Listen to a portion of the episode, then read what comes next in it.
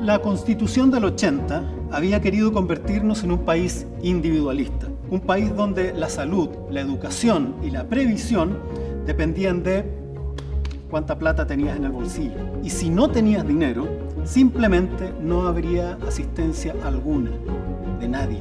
Pero Chile nunca había sido así.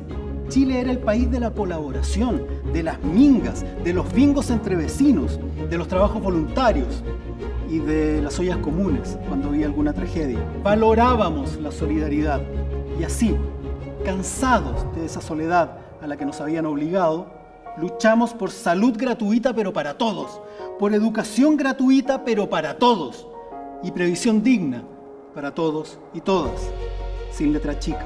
Nos unimos como un pueblo y en la constituyente dejamos el pellejo luchando por un nuevo país y lo logramos. Volvimos a ser una gran familia donde nadie volvió a quedar atrás, donde todos nos ayudamos y nunca más alguien perdió a su madre o a un hijo por no tener dinero. Logramos cambiar el país. Hicimos historia. La historia de nuestro futuro la escribimos hoy.